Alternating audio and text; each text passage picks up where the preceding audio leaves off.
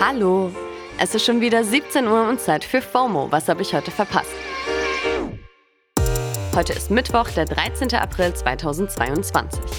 Mein Name ist Dana Salin und heute geht es um das neue Vogue-Cover, über das alle sprechen, Hashtag Partygate und endlich ein längerer Blick in die neue Staffel Stranger Things.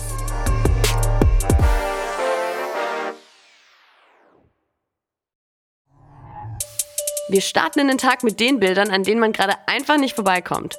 Rihanna auf dem Cover der Vogue. Das und die Bilderreihe in der Vogue sind für die Mai-Ausgabe und wurden von der absoluten Fotoikone Annie Leibovitz gemacht. Auf dem Insta-Kanal von Rihanna haben die Shots auch schon 5,5 Millionen Likes gesammelt. Auf allen Fotos ist eben vor allem ihr Babybauch sehr in Szene gesetzt, oft einfach frei oder von hautenger Spitze oder Leder umhüllt. Im dazugehörigen Interview im Magazin sagt Riri halt auch, dass sie ihren Körper auf keinen Fall verstecken will, weil er gerade unglaubliche Dinge leistet und sie sich dafür nicht schämen wird. Warum auch? In den Comments sind sich alle einig, dass sie einfach nur gorgeous aussieht. Gigi Hadid hat zum Beispiel unter ein Video vom Fotoshooting kommentiert, Hey Angel Mama, Herz, Herz, Herz. Und überhaupt hagelt es Herz-Emojis, Stunnings, Divines und Beautifuls. Und Rihanna sagt selber, dass sie gerne neu definieren möchte, was für Looks für schwangere Menschen in der Öffentlichkeit als angemessen gelten.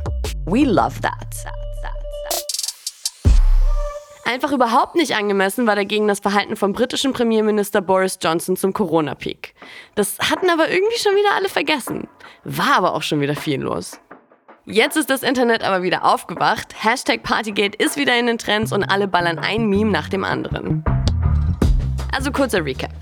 Johnson hatte im Sommer 2020, also zur Corona-Hochzeit, einfach mal eine Geburtstagsparty mit 30 Personen gefeiert, während die britischen BürgerInnen ihre Friends und Familien nur über Zoom-Calls sehen durften. Ja, nicht so cool. Und vor allem einfach illegal, weil Johnson mit der Aktion gegen seine eigenen Corona-Regelungen verstoßen hat. Der Aufschrei war damals riesig und ihm wurde nahegelegt, zurückzutreten. Aber irgendwie hat sich die Sache dann ganz schön gezogen. Es gab erstmal Ermittlungen und dann ist halt auch Krieg ausgebrochen und überhaupt Aufmerksamkeitsspanne ist ja eh immer nicht so lang, ne? Und der Boris ist da irgendwie durchgerutscht. Bis jetzt. Jetzt hat er nämlich offiziell seinen Rücktritt abgelehnt und gesagt, dass er sich ja schon entschuldigt und auch ein Bußgeld bezahlt hat. Er ist damit übrigens der erste Premierminister ever, der im Amt wegen Gesetzesbruchs bestraft wurde. Lol einfach.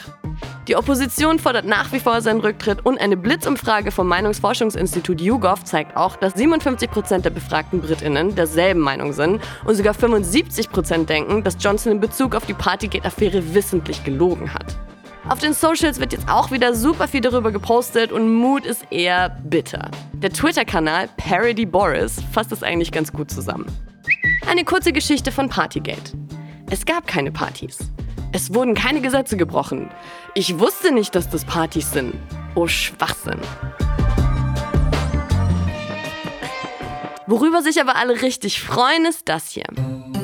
Nachdem es schon ein paar kurze Teaser gegeben hat, hat Netflix jetzt endlich einen richtigen Trailer für die vierte Staffel Stranger Things veröffentlicht.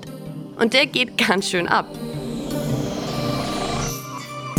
Auf YouTube und dem Twitter-Kanal von Stranger Things hat der Trailer schon jeweils über 5 Millionen Views und counting.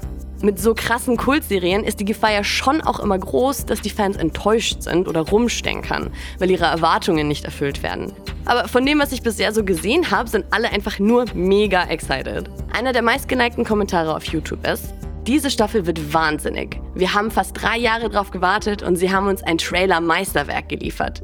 Die Zeit ist gekommen. Kann Staffel 4 kaum erwarten. Yep, fast drei Jahre hat es gedauert, was sicherlich auch an Corona gelegen hat. Und ehrlich gesagt war ich richtig überrascht, dass schon drei Jahre seit der letzten Staffel vergangen sind. Es ist einfach heftig, wie die letzten zwei Jahre zu so einem unwirklichen Blob verschmolzen sind. Am 27. Mai droppt dann aber endlich Volume 1 der vierten Staffel auf Netflix. Die wird dann nämlich auch zum ersten Mal gesplittet und Volume 2 mit den restlichen Folgen kommt dann im Juli.